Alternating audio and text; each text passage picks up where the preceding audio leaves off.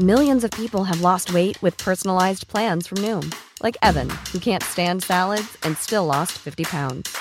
Salads, generally, for most people, are the easy button, right? For me, that wasn't an option. I never really was a salad guy. That's just not who I am. But Noom worked for me. Get your personalized plan today at Noom.com. Real Noom user compensated to provide their story. In four weeks, the typical Noom user can expect to lose one to two pounds per week. Individual results may vary. Los desafíos actuales exigen que la ciudadanía tenga la capacidad de saber, pensar y participar más que antes. Bienvenidos a Sociedad Horizontal, un espacio donde Armando Ríos Peter y sus colaboradores analizan los temas más relevantes de la agenda política y su impacto tanto en redes sociales como en las calles. Inicia Sociedad Horizontal por El Heraldo Radio, donde la H suena y ahora también se escucha.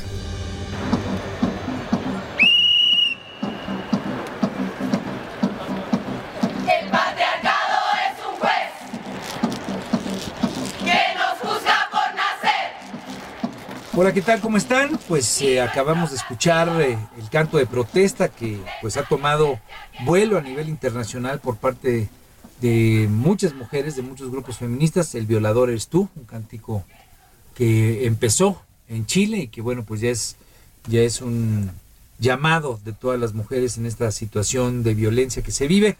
Eh, damos la bienvenida a Sociedad Horizontal, la verdad que todos construimos a través de la señal del Heraldo de México.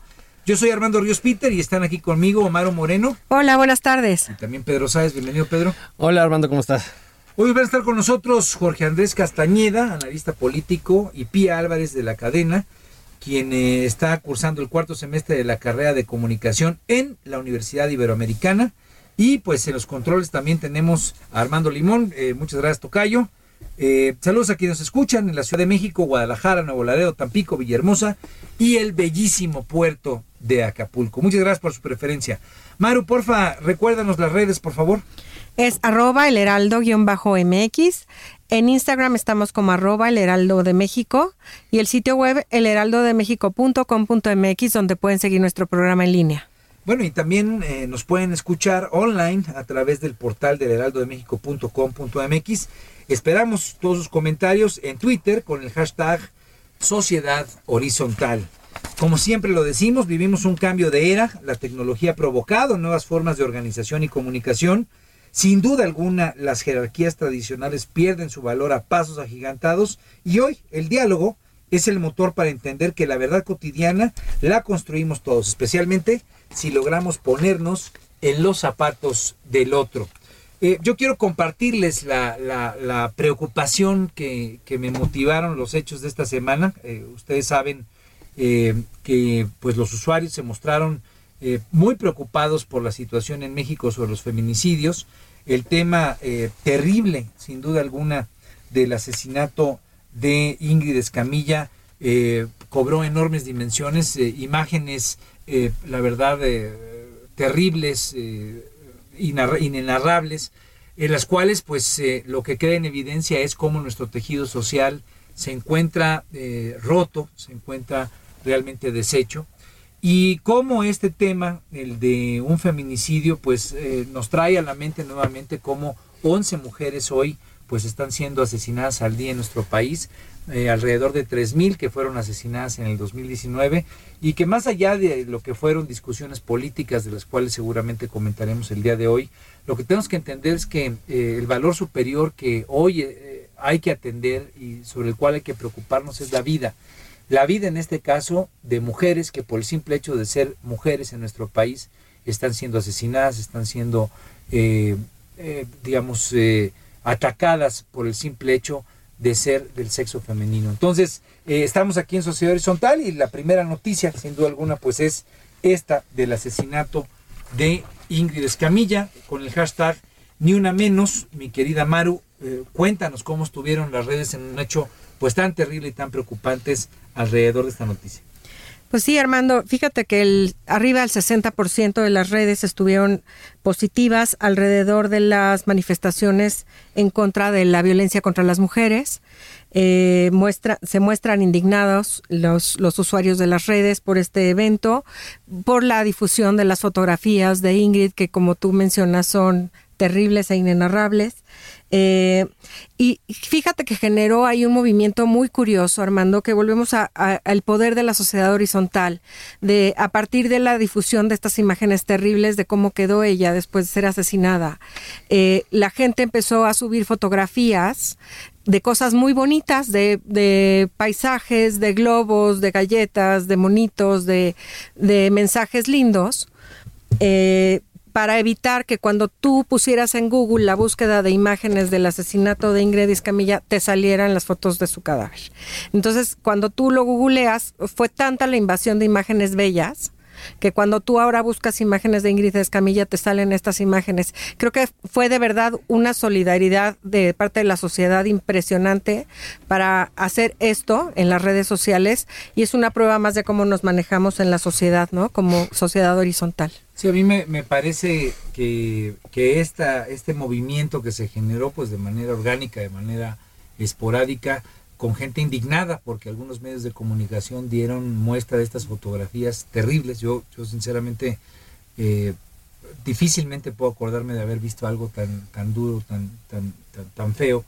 Eh, pues esta reacción nos habla de que hay una compasión de parte de, de la gente y que estas capacidades de la sociedad de organizarse y de manifestarse de una manera diferente, en este caso con, como dices tú, fotografías de flores, fotografías de paisajes, de, paisajes, de, ahí me tocó ver jaguares, ahí quedó cosas bonitas de, la naturaleza, pues puedan significar también una reacción humana frente a esta deshumanización que también eh, desafortunadamente se vio, porque, bueno, más allá de lo que yo opine, eh, Pedro tiene muy claro cómo estuvieron las participaciones negativas. ¿Cómo, estuvo la gente que, sí, antes de entrar a lo negativo quería comentar algo sobre este tema de las imágenes, eh, de las imágenes bonitas, porque tiene una razón muy específica de ser.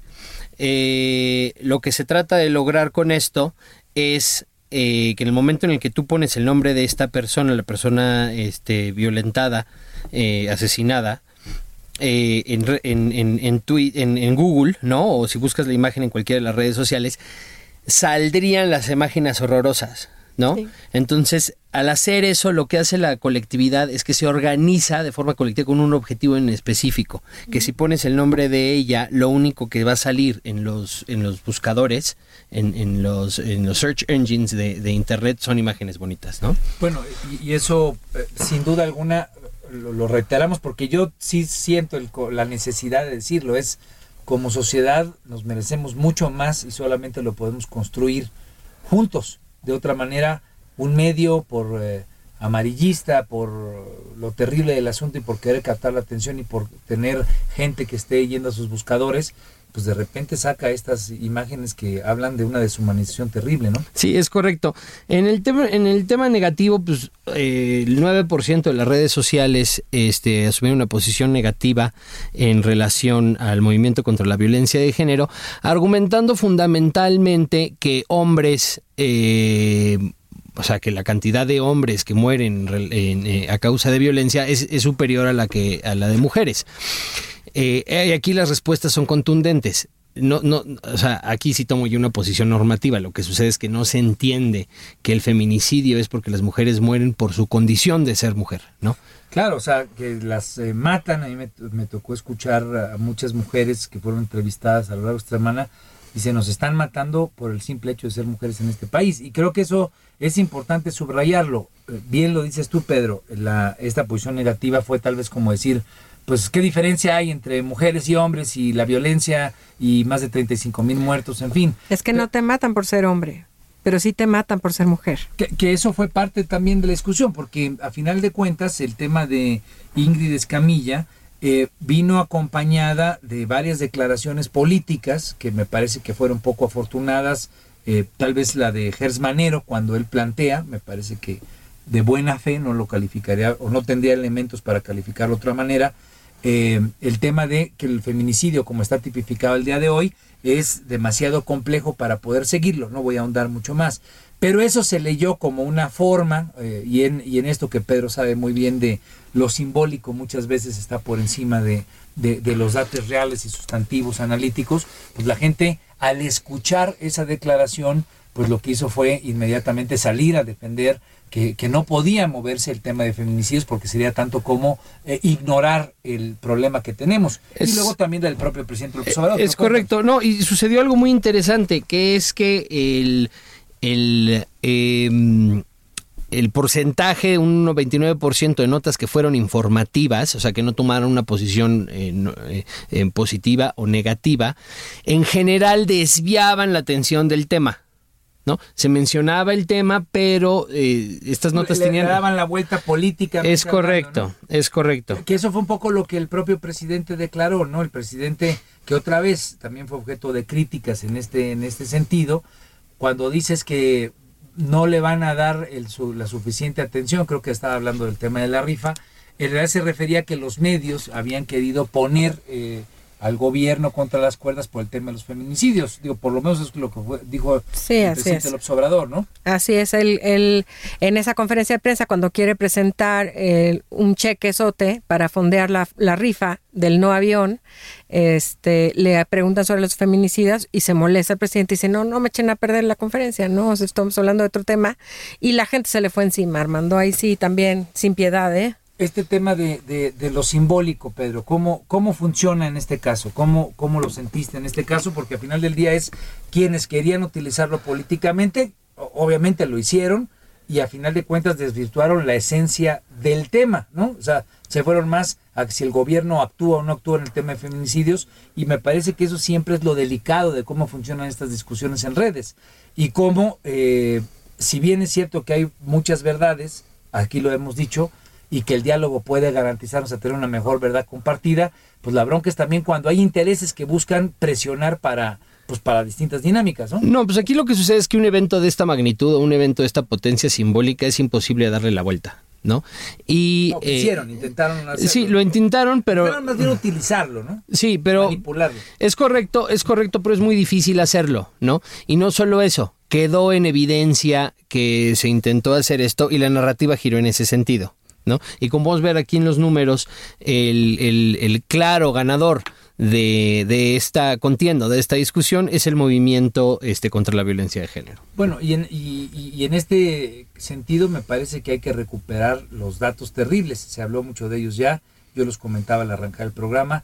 Alrededor de 3.000 mujeres asesinadas en lo que fue del año anterior, digamos, es una cifra aterradora a todas luces, que sea 10.5, pero cerrémoslo en 11 mujeres asesinadas diariamente, pues estamos viviendo lo que la Organización de Naciones Unidas calificó como una verdadera pandemia, ¿no? Y donde tal vez es, eh, más allá de la discusión política, es cuáles son las políticas públicas, los mecanismos sociales, la forma en la que la sociedad horizontal puede organizarse, pues para enfrentar este flagelo. Eh, ¿Qué opinan ustedes de eso? Aunque definitivamente es un tema cultural, Armando, mientras sigamos teniendo una, una educación machista, esto no va a cambiar.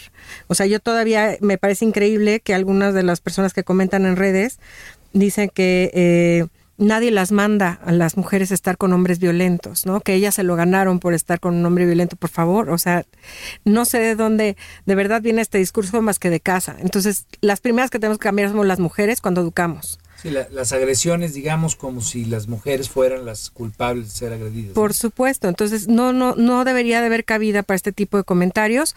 Y yo creo que sí es un tema de educación y de cultura, donde tenemos que ver hombres y mujeres, ¿no? De cómo estamos educando a nuestros pequeños. Pero aquí sí hay algo que es importante, este, pues, también poner en poner en contexto, poner sobre la mesa.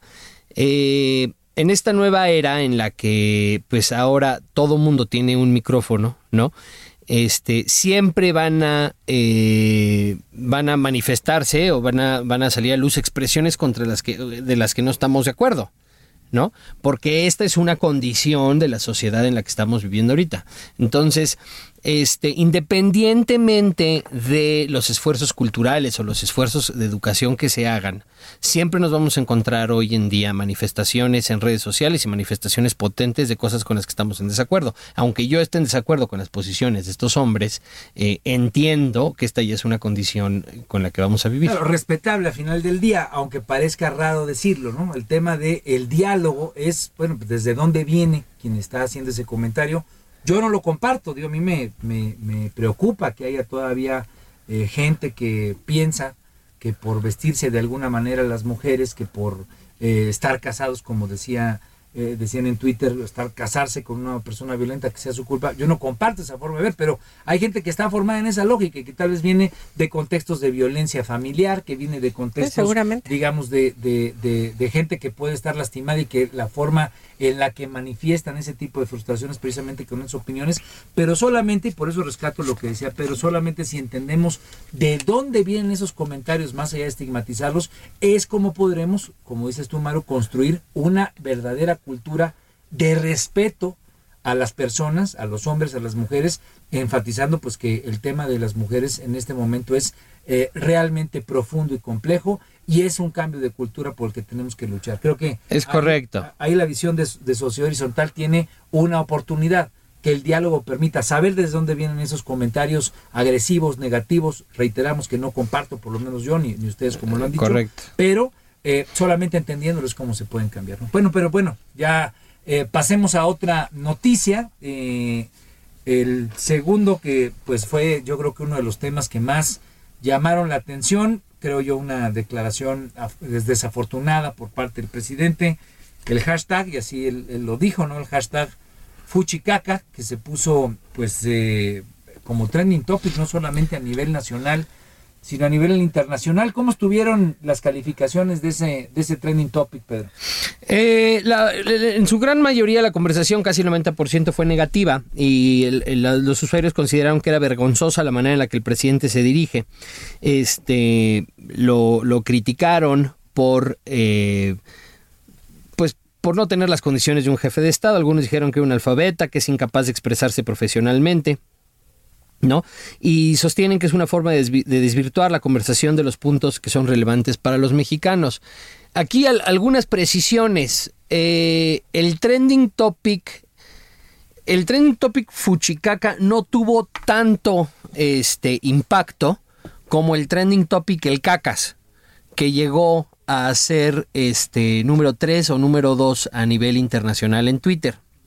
Incluso Siri te daba una respuesta a, eh, a, la pregunta de quién es el caca. En, en, realidad, en realidad eso fue una, una trampita que se hizo lo de Siri, porque pero ayer fue no, ayer el, el jueves fue, fue trending topic. Fue trending topic casi toda la semana. De hecho, ¿Sí? ¿no? sí, sí, pero ahí lo que sucedió en específico y hay, hay que anotarlo es que alguien se metió a la página de Wikipedia uh -huh. y puso eh, Andrés Manuel López Obrador alias el Cacas. Y entonces, si tú le pedías a Siri quién es el Cacas, como habían hecho esa modificación en, en, en, Wikipedia, no sé si fue exactamente esa o que alguien sacó un nuevo artículo de Wikipedia que decía el Cacas y abajo decía Andrés Manuel López Obrador. Entonces, si le preguntabas a quién era, eh, salía que el Cacas era Andrés Manuel López Obrador.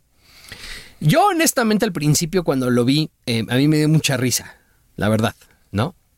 Yo entiendo ahora que la comunicación es distinta eh, eh, y, y, que este, team, este tema de términos populacheros funciona. Sin embargo, aquí hay algo muy importante que apuntar. Esta es la primera vez, la primera ocasión en la historia de la comunicación eh, digital, de la comunicación social de Andrés Manuel López Obrador, en que se le voltea toda la dinámica, ¿no? Se le voltea la dinámica. muy exitoso precisamente en que en esa fuerza popular que hay en la en las, especialmente en las redes, eh, salga a defenderlo. ¿no? Es correcto. Nunca le había sucedido que él daba una declaración o un soundbite y ese soundbite eh, pudo pudiese haber sido utilizado en su contra.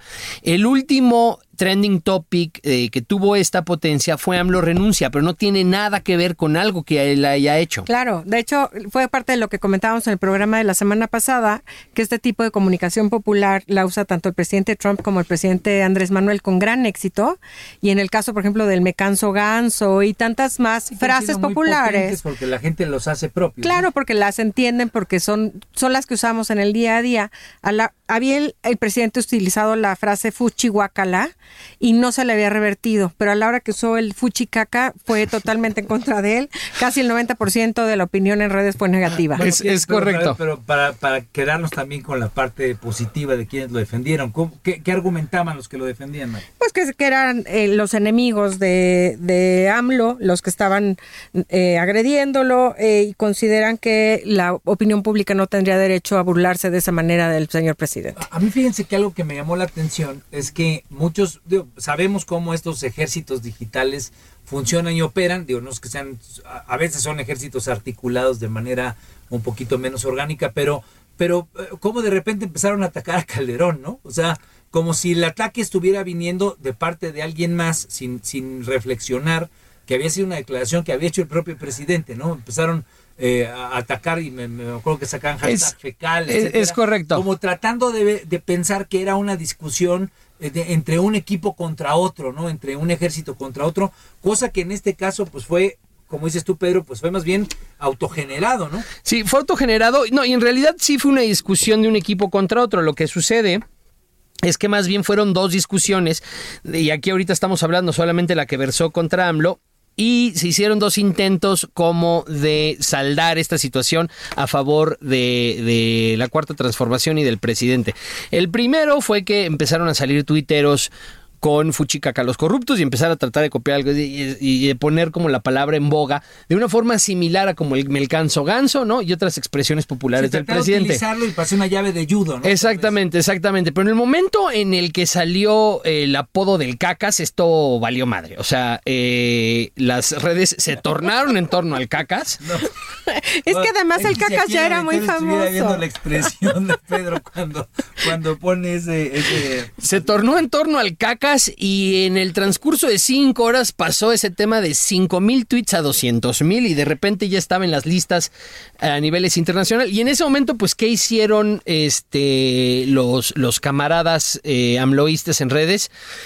Eh, tratar de darle el mote del cacas a Borolas. ¿No? Que ya Eso tiene. lo que voy, que Sí, siempre lo querían, Calderón. exacto. Bueno, sin duda alguna, un tema eh, de estos que ocurren ahora en la nueva forma de comunicación. Es correcto. Yo en lo personal no comparto que al presidente de la República se le ponga un mote, es mi posición personal.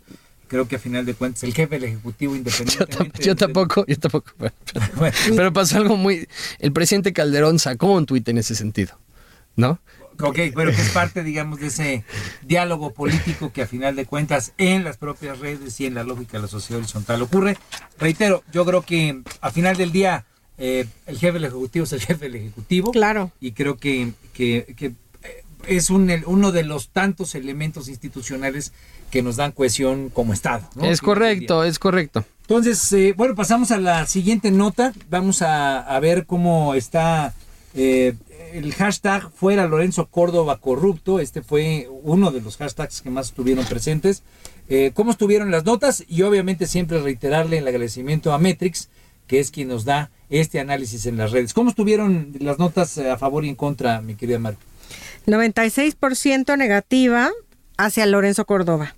Los usuarios piden la renuncia del presidente del INE y señalan que es un personaje corrupto y lo demostró con la designación de Edmundo Jacobo Molina. ¿Qué, dijeron los que lo defendieron? pues, solamente el 2% dijeron que era grupos promovidos por Am- pro AMLO, este, que se habían ido en contra de Lorenzo Córdoba. La verdad es que no, casi casi que ni aparecen un 2% en contra de un 98%. ¿Cómo estuvo, Pedro, el tema respecto al gobierno federal en este contexto? Porque recordemos que está la discusión Es- de lo de los biométricos, etcétera.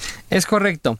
No, ochen- 82% positiva, aplauden la rápida organización este, de las marchas en contra de Lorenzo Córdoba y sostienen que eh, el pueblo respalda a AMLO y, y su trabajo eh, de limpieza de las instituciones. ¿Y, y los que lo criticaron? Critican el 8% que critican a AMLO por este es- eh, que critican a AMLO y sus seguidores señalan que si ellos acusan corrupción en el INE, la victoria de Morena en las elecciones no sería válida. Bueno, O sea, argumentando básicamente que fue el INE y gracias a las instituciones eh, eh, democráticas que se han consolidado en, en- en este país desde 1996, que es posible que ganó Morena, entonces que están mordiendo la mano que les debe comer. Entonces, eh, eh, lo, lo que tenemos, digamos, es que fue pues, masiva eh, la crítica a Lorenzo Córdoba, una organización, pues tal vez hasta el linchamiento, como aquí luego lo, lo Es, comentamos. es correcto. Esto, esto ya tiene una historia. O sea, la, la razón por la que vemos estos números eh, empieza obviamente en el 2006. eh, la, la, eh, que fue una, una este, un el- el la, la toma, la toma de reforma de AMLO, que ahí empieza toda esta negativa del AMLOísmo en contra del INE. Pero en, en eventos más recientes tiene mucho que ver con la aprobación de México Libre como partido político. De hecho, sí. Que desde las dos semanas, en, las dos semanas pasadas, ya se había estado fomentando de una forma muy potente esta actitud negativa por parte del amloísmo en contra del INE y de Lorenzo Córdoba. Cu- Curioso que la forma en la que se organizaron, digamos, de manera tan potente los seguidores del presidente y quienes apoyan a la cuarta transformación, en este caso, tan solo uno o dos días después, pues no tuvieron la capacidad de revertir el, eh, la nota que estábamos dando previamente, ¿no? El, que una frase hecha por el propio presidente se convirtiera en trending topic, que se convirtiera en un instrumento de crítica, por más articulados que son, digamos, quienes defienden a la 4T, pues de repente la propia lógica esta de sociedad horizontal, donde se vuelven orgánicas las, las cuestiones, los planteamientos y desbordan la conversación, pues difícilmente son frenables de una manera orgánica, ¿no? Es correcto. La verdad es que esta semana estamos viendo algo eh, que ya habíamos visto antes, pero que por primera vez, al menos en mi percepción, les cuesta mucho más trabajo al, al equipo digital del gobierno, tanto como a las organizaciones, como a las eh, eh, articulaciones orgánicas en redes, poder girar la conversación a favor. El tema del tanto del avión como de este mote desafortunado hacia el presidente, les fue imposible darle la vuelta. Bueno, pero el último tema fue que fue sin duda alguna el de hashtag Emilio Lozoya, que todavía está en evolución. Yo creo que va a dar mucho de qué hablar toda la próxima semana. Pues sí le vino a dar oxígeno, oxígeno al asunto, ¿no? Este, la métrica todavía está pendiente porque la discusión se está construyendo, pero eh, a final del día es oxígeno puro para, para la administración, después de una semana en la que la conversación pues no les fue tan favorable, ¿no? Es correcto. Eh, lo que sí lograron es, si no imponerse eh, a la conversación negativa que había en redes, otra vez con el mote desafortunado y con lo del avión, lo que sí logró este tema de Emilio Lozoya es articular a todas las redes amloístas en torno al mismo tema. Sí, claro, ahí lo que lo que están argumentando mucho de las de las comunicaciones son que pues la caída de Emilio Lozoya en el, bueno, la aprehensión de, de Emilio Lozoya se repercutirá en aprehensión de varios personajes del PRI Bueno, y del sexenio pasado. Y aquí lo hemos dicho, en tanto se trate de temas de combate a la corrupción y haya resultados evidentes, el gobierno y el presidente López Obrador sin duda alguna tendrán la capacidad de recuperar no solamente la conversación digital, sino pues eh, mantener un discurso en línea con lo que ofrecieron en campaña y eso pues es oxígeno puro para ellos. Vamos a, terminar este, este segmento agradeciéndole obviamente a Metrix por las eh, métricas, por los análisis que nos da y regresamos unos minutos con los invitados.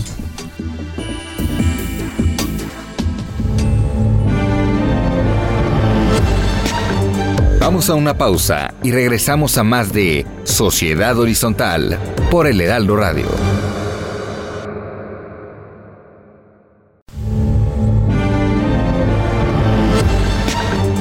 Regresamos a Sociedad Horizontal por el Heraldo Radio.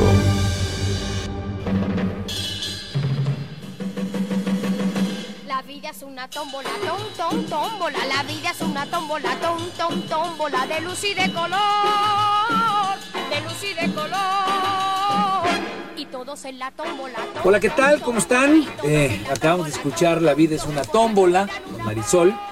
Y bueno, pues gracias por seguir con nosotros. Yo soy Armando Ríos Peter y seguimos aquí en Sociedad Horizontal. La verdad que todos construimos y la información que les compartimos es cortesía de Metrix. Conocer la verdad en una sociedad digital. Eh, le damos la bienvenida y me siento especialmente contento en esta segunda parte a que nos acompañen Jorge Andrés Castañeda, analista político. Muchas eh, gracias por estar aquí. Hola, muchas gracias Armando y a todo el auditorio. Gracias, Jorge Andrés. Y Pía. Pía Álvarez de la Cadena, que es estudiante de la Universidad Iberoamericana y quien cursa actualmente el cuarto semestre de la carrera de comunicación. Sí, hola, muchas gracias por invitarme. Bueno, pues eh, uno de los temas eh, que no pudimos eh, quitar de, de- la atención fue el asunto de la famosa cena que se realizó con distinguidos integrantes de la clase empresarial mexicana, en la cual se fueron a echar unos tamales ahí a Palacio Nacional para pues eh, comprar de manera gustosa y voluntaria eh, boletos para la rifa del avión presidencial. Bueno, lo dije un poco sarcástico, no me veas así, Maru. Cuéntanos cómo estuvo el tema de los números eh, que Metix nos presenta.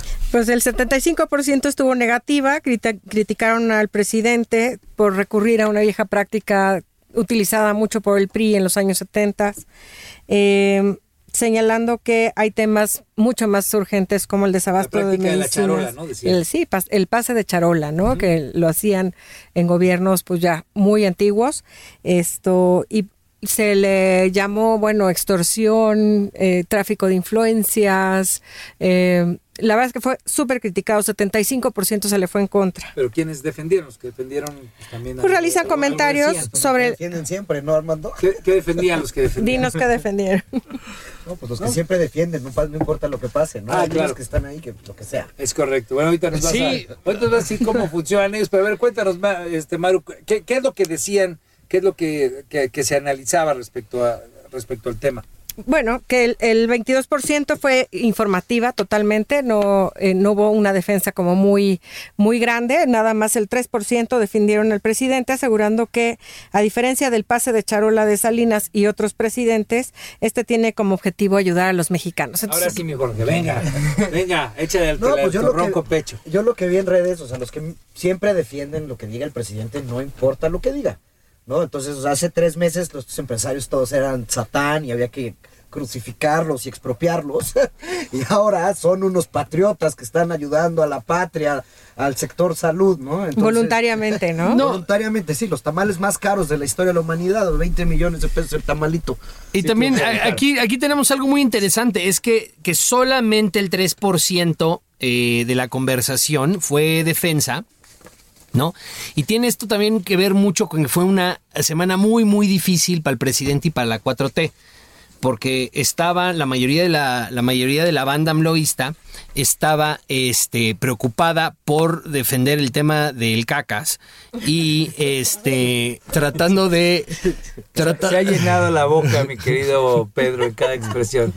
No, es que, es que sí, sí, Yo, sí, el absurdo. sí, sí, o sea, trataban de defender de ese tema del avión presidencial, ¿no? Y esta ya fue la, la gota que derramó el vaso. Y por el otro lado estaban tratando eh, también de virar la conversación eh, lejos del tema de los feminicidios y en torno al tema de, de los Oya. ¿No? Entonces tenían la, la- el tema, el- las- los grupos, las articulaciones amloístas en, en, en redes sociales, tenían muchísima tarea, no les dio para, para defender del ataque a la cena presidencial. ¿Tú, ¿Tú cómo lo viste como integrante de la, de la comunidad de comunicación y del Ibero, mi querida Pia? Pues me parece que seguir dándole vueltas a este tema del avión, lo único que hace es como quitar de la, de la agenda setting, quitar de los temas importantes justamente todos estos rollos de la inseguridad, la- las- los feminicidios, y pues me parece que en vez de seguir dándole vueltas a temas que muy probablemente no, va- no llegan a ningún lado, Ahora, hay gente que piensa que esa es la intención. Al final Pues del claro. día pareciera ser que es parte de una estrategia. ¿Tú sí, claro, una cortina de humo, me parece, me Y- parece y- que eso ¿Y es. se vale, digamos, en términos de comunicación hacer eso? Porque a final de cuentas eh, está tratando de recuperar la agenda, está tratando de disminuir el golpeteo. O sea, eh, a final de cuentas pareciera una ser una estrategia válida. Pues se vale, pero me parece que es poco moral de, de su parte no, no estar A ver, atendiendo cuenta- a los cuenta- temas Cuéntanos un poco, ¿por qué, ¿por qué lo sentirás un poco moral? poco moral, pues distraer a, a los temas, de los temas que deberemos de estar fijándonos, de la, de, de, de debatir la justicia y, y la seguridad, a irte a temas políticos que aparte me parece que son solamente una postura. O sea, es, es más por seguir con esta postura de, de, de un presidente austero. Entonces, pues no sé. O, sea, tú no lo sientes correcto. A final No. de cuentas, digamos, aunque sea una estrategia, aunque sea, digamos, un mecanismo para disminuir el golpeteo, si es que le están pegando por otras cosas, tú lo sientes que, digamos, es poco ético, es lo que dirías. Así me parece, sí. Y también digo que es difícil que te tomen el pelo, ¿no? O sea, es evidente que hay temas que no nos están interesando a la población, que los primordial ahorita es la seguridad, la salud, etcétera, sobre este rifas de aviones no aviones, ¿no? Bueno, eh, el no rifas. El tema en redes de los que más les interesó fue precisamente el de la cena. O sea, eh, esto es como una contradicción, ¿no? O sea, en términos de comunicación digital y en términos de estas discusiones que hay, pues pareciera ser que el tema no fue uno de justicia, digo, porque Claro. también estuvo la presentación de el paquete de reformas, no fue uno de, sí fue el de feminicidios, pero, pero por el tema de la rifa, la rifó mucho en términos de comunicación. Pues sí, o sea, a nadie le interesa demasiado el tema de la propuesta de la reforma judicial que llevó el, el presidente de la Suprema Corte. Eso no es un tema en redes. Y hay que ver el avión como uno de los principales, digamos, puntos de- del presidente y desde su campaña. O sea, lleva con esto años. Que el avión, que el avión, que el avión, que el avión, que el avión. Y es uno de los temas más populares para el presidente. Ha estado ahí en la agenda, pues yo te diría ya dos años, ¿no? Eh, que sí, y la gente le parece muy bien que se venda el avión, ¿no? Pero entonces ya estamos O sea, a la agarrando- gente le llama- por eso Claro. estamos- por- precisamente por eso me llamaba la atención lo que decía Pía, porque son esas contradicciones que hoy tenemos en la sociedad. O De sea, todas las repente, encuestas sale Claro. primero o segundo. eh, y esas son, me parece que las cuestiones que es importante Es que- analizar en el programa. Claro, De repente y- un tema que pareciera ser irrelevante porque la sociedad debería de asumir Exige, como la pues, causa de exigencia que se trata el tema de la economía, pues la verdad es que por lo menos lo que la métrica nos dice es que a la gente le está valiendo gorro por el momento. Bueno, No toda la gente es la que está en redes sociales, pero al universo de redes sociales sí, pues es más divertido mencionar esto. Y para bien o para mal, pues este gobierno ya llevamos semanas en que si una rifa y todos pensábamos que era broma, que cómo iba a haber una rifa, que es absolutamente ridículo. Sacó la mitad también- del billete ayer. Perdón, hace tres días o cuando, Vamos a ver si le cumplen, ¿no? Porque también hay un montón de temas atrás de... A ver, estos empresarios, las empresas no pueden comprar bo- boletitos, este, se meten en un problema legal. Entonces, si los empresarios de su propia bolsa las van a comprar, pues sí les alcanza. Pero el ingeniero Slim, digo, con toda la fortuna que tiene, pues no es muy famoso por filantrópico.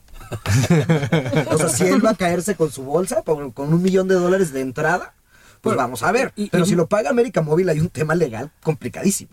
¿Cómo, estuvo la métrica de los empresarios, Pedro? La métrica de la cena empresarial estuvo, este, el 56 por- el 53% fue informativa, que cuando el 53% es informativa, esto te habla de que a nadie le importó, ¿no? O sea, normalmente, normalmente eh, cuando, cuando un O sea, que tema... no hubo una discusión muy profunda. sobre- Que no hubo una discusión muy profunda sobre el tema. Cuando hay una discusión que tiene potencia en redes, normalmente tenemos ahí este, que se están batiendo en términos de opinión y en términos normativos. Y en este caso, la mayoría de la discusión fue informativa, se compartían notas donde la, la presunta carta compromiso que se les entregó en Palacio Nacional, se realizan comentarios en contra de Andrés Manuel sin hacer juicios sobre los empresarios, este, y solamente el 25% fue positivo y el 22% fue negativo.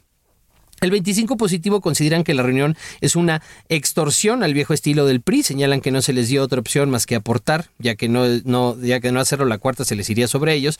Y la negativa, pues es el mismo tema de siempre, ¿no? Del aprovechamiento, del aprovechamiento de estas prácticas, de estas viejas prácticas priistas del, No, del no, bueno, pase de saldo. sí, sí eran muy enfáticos la parte negativa. Decían que los empresarios participarían en la dinámica con tal de recibir favores. Es del correcto, gobierno. es O correcto. sea, aquí está donde luego hay como mensajes cruzados, ¿no? Porque eh, eh, digo, eh, lo, lo que Jorge nos decía es los que antes atacaban a los empresarios hoy lo, lo están apoyando, Arropando pero aquí también les dieron sus fregadazos, aun cuando pues muchos de ellos estaban ahí presentes. Es correcto. Es como una Que ni esquizofrenia. qué iban, yo creo. Digo, lo, lo- lo que a mí me pasa cuando leo esto y lo trato de ver, digamos, de una manera fría, es que hay una suerte de esquizofrenia, ¿no? Todos son esquizofrenia en este país.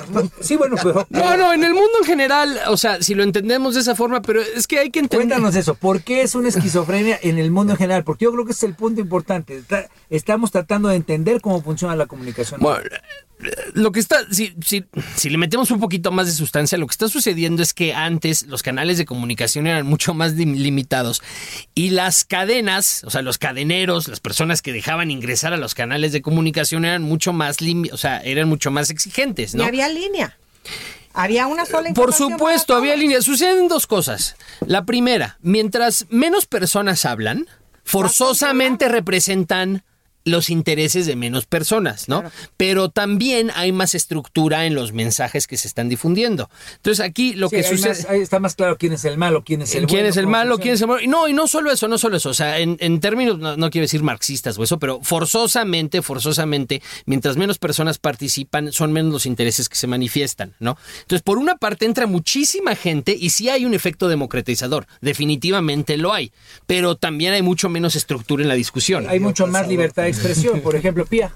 Sí, claro, ahora con las redes sociales, pues todas estas, todas estas nuevas eh, eh, personas que tienen la oportunidad de tener una voz, pues hacen que la discusión sea mucho más rica y también mucho más confusa para muchas Es correcto, es correcto. Es- Mucho más rica y, vez- mucho más confusa. Es que hay un punto interesante. Es, eh, digo, obviamente hay muchos actores que en las redes ya tienen una posición firme, fija, y de repente pues no les es fácil cambiarse, aunque vieran un argumento que les gusta, no les es fácil No se puede. No, no, no, no se puede, no se puede. Porque tienen que tener un rol y una suerte de personaje ya construido en el que no se pueden salir Es y como- no pueden tener Es como si McDonald's empieza a, a vender este Entonces, precisamente por eso surge esta suerte de confusión, o, o dicho más en términos de lo que comentamos, como de esquizofrenia, porque de repente te das cuenta que, ¿cómo voy a estar apoyando algo que llevo ya tanto tiempo generándome prestigio, eh, criticando? Entonces es ahí donde la política, pues que tiene vaivenes como los ha tenido este gobierno, pues de repente tenía de adversarios a los empresarios, hoy el presidente logra sentarlos,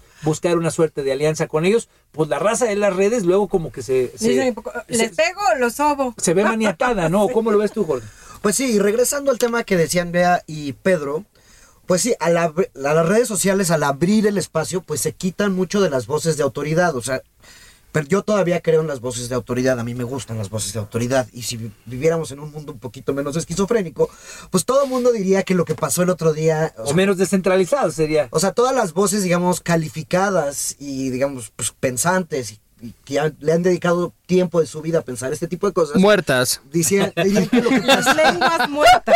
que era una aberración lo que pasó y es una ridiculez y el fuchicaca es una ridiculez y que cómo podemos estar hablando de estas No, ¿cómo podemos cosas estar perdiendo el cuando tiempo, el país diría? se está derrumbando. ¿no? Oye, Eh, y- y a- pero las redes sociales pues le dan amplitud a todas estas voces y entonces pues ya estamos en el cacas, en el avión y pues ya las feminicidios, los feminicidios, los homicidios, la economía estancada, la crisis en el sector salud, pues no son divertidos, Bueno, ¿no? bueno, porque pero- tienes que estudiar más para tener una opinión al respecto. Pero ojo, también, digo, no solamente Eso es muy importante. Sí. De pronto también el tema de los feminicidios cobra una fuerza mucho más potente.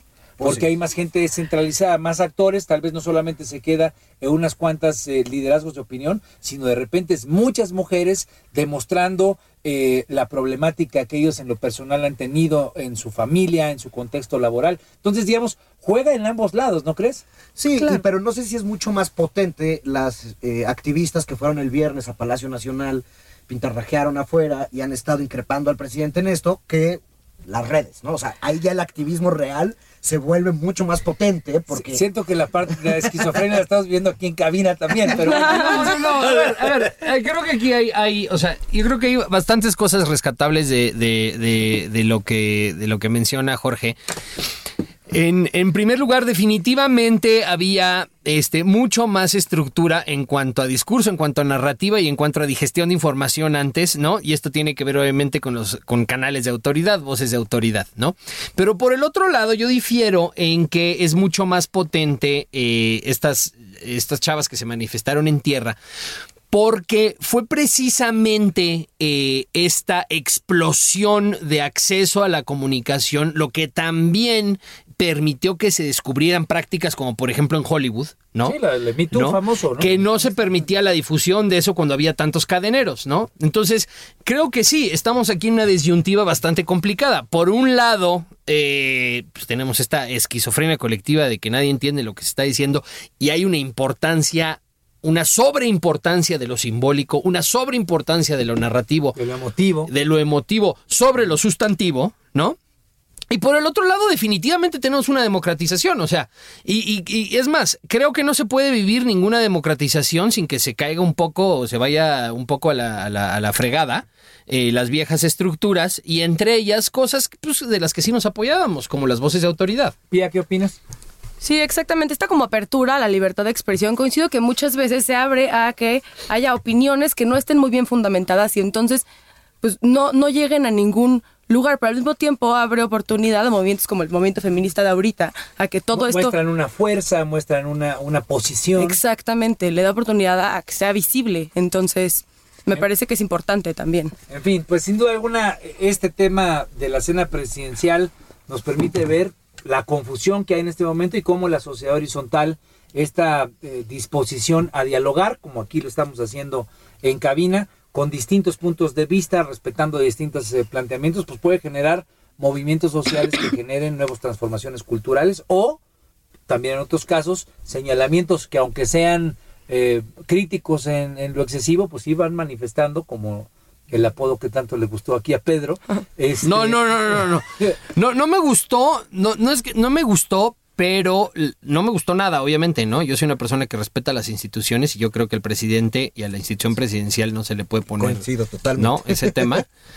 Lo que pasa es que ya era un Eh, apodo muy famoso por la Casa de las Flores. Sí, es correcto, es correcto, es correcto, es La correcto. gente lo adoptó porque Pero- era muy simpático. Pero lo que la creo, seguramente se le hizo un, digamos, muy útil para poder... Pero lo que creo es que es muy significante que haya sucedido esto en términos de, de la cuesta arriba narrativa o de elementos o de elementos que le complican el control de la narrativa eh, al gobierno, que la verdad es extraordinario en, en- en el, ejerci- en el ejercicio de hacer esto, eh, porque le da una herramienta a la oposición digital de la cual mínimo esta semana no tuvieron forma alguna de defenderse o de darle la vuelta. Pues sacaron, eh, digo, el tema de los Oya ya lo decíamos hace rato, sin duda alguna, re- reconstituyó las posibilidades de mantener la narrativa. Bueno, vamos a pasar a otros dos asuntos, eh, tal vez los vamos a tener que ver más rápido porque el tiempo nos está comiendo, pero eh, como siempre lo decimos, obviamente la discusión política es importante para algunos grupos, pero muchas veces cuando te pones a ver las redes y lo que está hablando la gente, pues muchas veces los temas van mucho más allá. A mí me llamó eh, la atención eh, que el discurso de Joaquín Phoenix, recordemos que la semana pasada se entregaron los Óscares, la 92 edición, pues a él, a, eh, a Joaquín Phoenix le dieron por la actuación en el Joker su, pues eh, este, esta, esta presea, ¿no? La estatuilla como mejor actor protagónico de la película El Guasón. Eh, él dio un discurso eh, emotivo, me parece, ¿no? Y esto fue muy compartido, el discurso del Guasón. Eh, hablaba sobre la paz, sobre una condición mucho más respetuosa de la sociedad con la educación y con respeto, no solamente a los seres humanos, sino habló también ahí de los animales, etcétera. Entonces, eh, siempre cuando estamos hablando de estas confusiones, estas discusiones donde toda la gente está, eh, digamos, con, como que con los cuchillos largos discutiendo y polarizado, eh, este tipo de planteamientos que llaman al respeto, a la paz, me parece que son interesantes. ¿Tú cómo lo ves, Pia? Sí, me parece súper válido utilizar como este momento de, de apertura y de fama para pues hablar de temas tan relevantes, ¿no? Me gusta como pues usa, eh, dice que independientemente de problemas raciales o, o de género, pues como que nos unamos como para el bien común. Este, y me parece valiosísimo, claro, como buscar como comunidad y como ecosistema, porque justamente también hablaba de los, no solo de nosotros como humanos, sino como pues parte de un ecosistema, de los animales del, del, del, del planeta, pues el juntarnos como comunidad precisamente para pues hacer un bien común en general, porque pues se le está acabando el mundo, entonces me y- parece un discurso Y valiosísimo. creo que es interesante que lo haga a la luz de la película que le tocó hacer, ¿no? Donde Claro. en realidad todo lo que la película trata de mostrar es la falta de respeto, la, digamos, el bullying, etcétera. ¿Tú cómo lo viste, Jorge? A ver, varias cosas. que me pareció muy interesante que al inicio de la ceremonia no había presentador y haciendo las, o sea, y luego sí aparecieron unos, pero la broma que hacían es ya no vamos a tener presentador y ¿por qué? Por Twitter. Porque no, no importa lo que digas, aquí te van a masacrar, entonces ya no queremos eso. Y se me pareció muy simpático. Ahora, el lo único pol- mínimamente político que hubo en toda la ceremonia fue este discurso de Joaquín Phoenix. Normalmente había habido posicionamientos muy importantes, tanto en la parte migratoria contra Donald Trump, en el tema de los derechos de los afroamericanos en Estados Unidos, protestas contra eh, las ejecuciones de policías, etcétera. A mí en lo particular, eh, y lo puse en un tweet que le fue bien, pero alguna gente me empezó ahí a insultar, como pasa todo en el tweet. A mí sí me ofende a nivel personal que pongamos a los animales al mismo nivel que los migrantes. O sea, me caen bien los perritos, están bien bonitos, pero pues los migrantes que los meten a jaulas, pues no, no es lo mismo para mí que, que un becerro. qué buena onda el becerro, pero no, no, a mí me importan mucho más los derechos de la gente.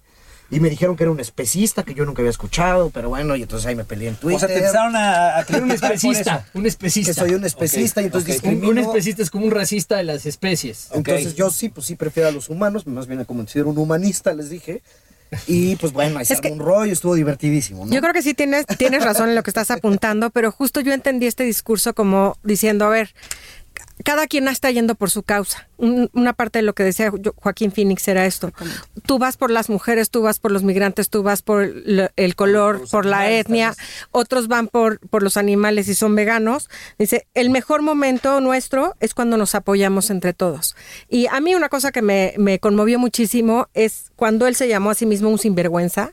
Creo que legitimó todo su discurso porque sí, tiene fama de sinvergüenza en el medio de una persona muy complicada para trabajar Él- con él Sí. Claro, de una persona de muy mal carácter. De hecho, no hay un diagnóstico, pero muchos ha sugerido que tiene un tipo de Asperger, por ejemplo, entonces como que no conecta tanto con las emociones y en este momento pues descalificó todo eso y dijo, soy un sinvergüenza, les agradezco por esta segunda oportunidad que me han dado, ¿no? Y, y te digo, el, decir, nuestro mejor momento es cuando nos unimos todos y cerró, el discurso con una frase de su hermano River Phoenix, corre al rescate con amor y así vendrá la paz. La verdad fue muy conmovedor. O sea, digamos, eh, eh, tal vez una suerte de, de discurso que hablaba de- desde su yo interno, ¿no? De cómo estaba él en la industria y, y cómo esto, a final del día, puede ser provocador para promover el respeto, ¿no? Que me parece que es una de las Cual- graves ausencias que hay en este esquema Cualquiera que sea la causa, que eso es lo padre.